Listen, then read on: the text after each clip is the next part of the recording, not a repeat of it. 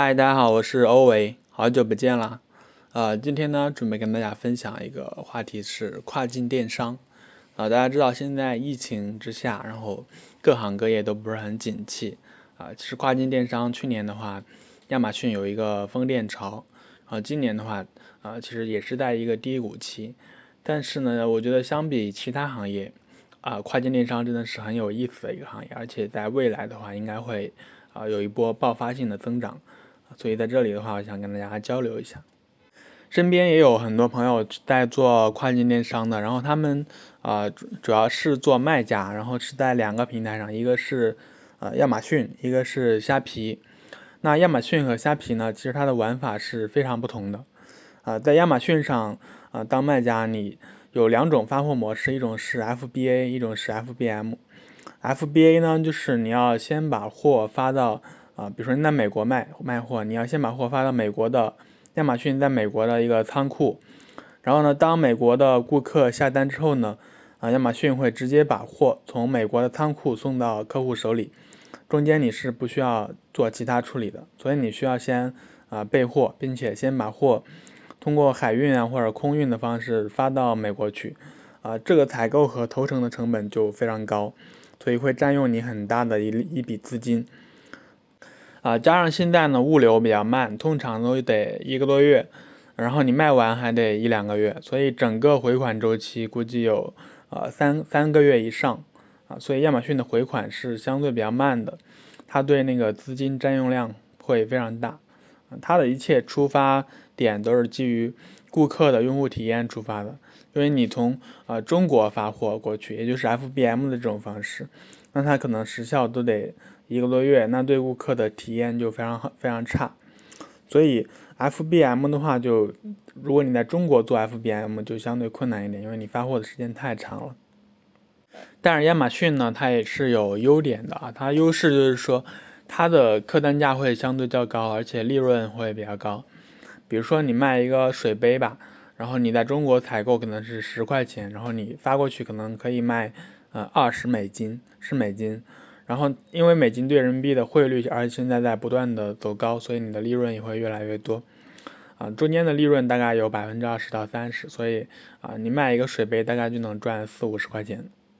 中间的风险呢，就是说刚刚啊提到的采购和投成会占用你大量的资金。另外呢，如果你这个产品没有选好，竞争非常激烈，你可能会遭遇卖不出去，那你可能你只有啊半价去。打折销售，然后促销处理，那这样的话你就没有什么利润了，甚至是清仓弃置，嗯，因为货要从中国发到美国去，所以中间难免可能会出现一些呃纰漏，比如说你标签贴错了，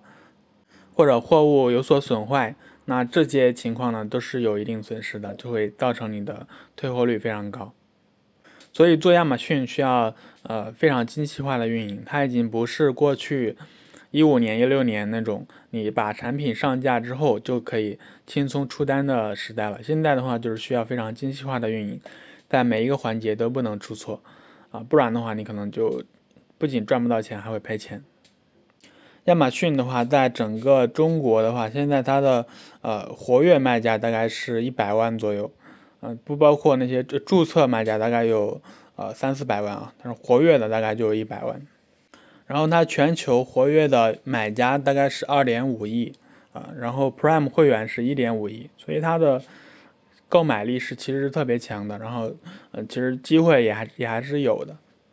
如果是有准备的同学，我就可以去尝试。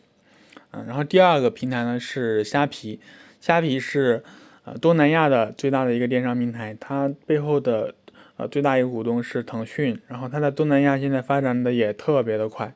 但是虾皮它也有它的特点，就是说东南亚现在人均工资才三千人民币，所以它的那个客单价都非常低。但是虽然说它客单价低，但是利润还是可以的。就是说它一单可能赚不了很多钱，但是啊，它单量单量还可以，一天可能就会出几百单、上千单都是有可能的。比如说一双拖鞋啊，你可能采购价是五块钱，然后你能卖到个十五人民币。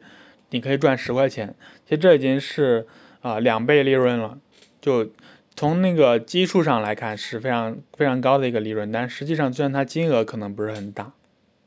啊，所以我身边有个小伙伴就是做虾皮，他用的是呃群店模式，也就是他在虾皮虾皮上开了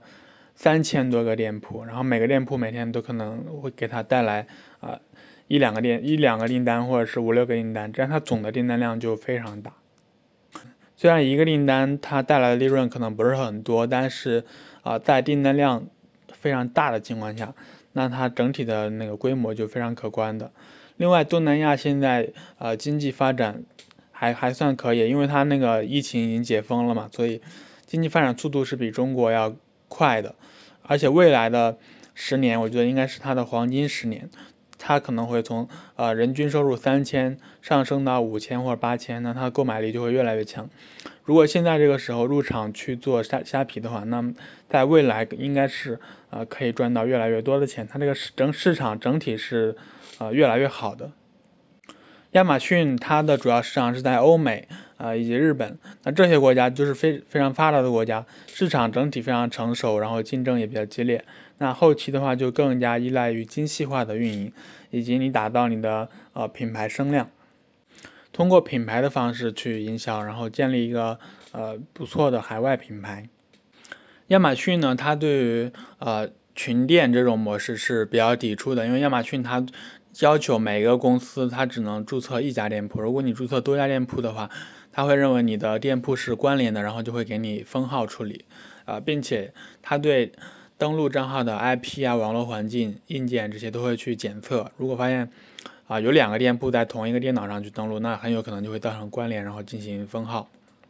但是在亚马逊早期的时候，也有很多中国卖家他注册了几百个甚至几千个店铺，现在的话依然运营的非常好。啊，这就是先发优势吧。现在你还想注册这么多店铺是非常困难的，因为现在有那个视频验证的环节，亚马逊的工作人员会给你进行一个视频的核实，所以现在基本上不可能去注册那么多店铺。只有在一个平台早期的红利期阶段，才才有可能去啊注册这么大量的一个店铺，然后进行一个海量的铺货的一个模式。虾皮的话，它在。呃，印尼啊、菲律宾这些当地的话是可以注册个人卖家账号的，然后这些个人卖家账号在一些渠道都是可以去买到的，可能就几十人民币啊，所以那三千多个店铺账号可能用钱就可以解决了。现在的话是啊可以解决的，但是在未来几年啊十年就是很难去做这件事情了，因为它肯定会越来越严格的啊，所以如果想要海外掘金的话，我觉得亚马逊和虾皮其实是两个不错的渠道。你可以选择做卖家，也可以做呃服务商，比如说物流呀、海外营销呀，还有服务卖家的软件工具啊等等。这里面机会其实特别多。只要你进入了这个行业，你就会发现，其实这个行业现在还处于一个非常混乱的状态，没有走出一家非常大的企业。所以这里面其实蕴藏的机会还是挺多的。嗯，好了，今天的分享就到这里了。如果你觉得啊这期内容还有点干货的话，记得给我点赞、关注、呃评论哦。你的支持是我更新最大的动力。感谢我们下期再见。我是欧维拜拜。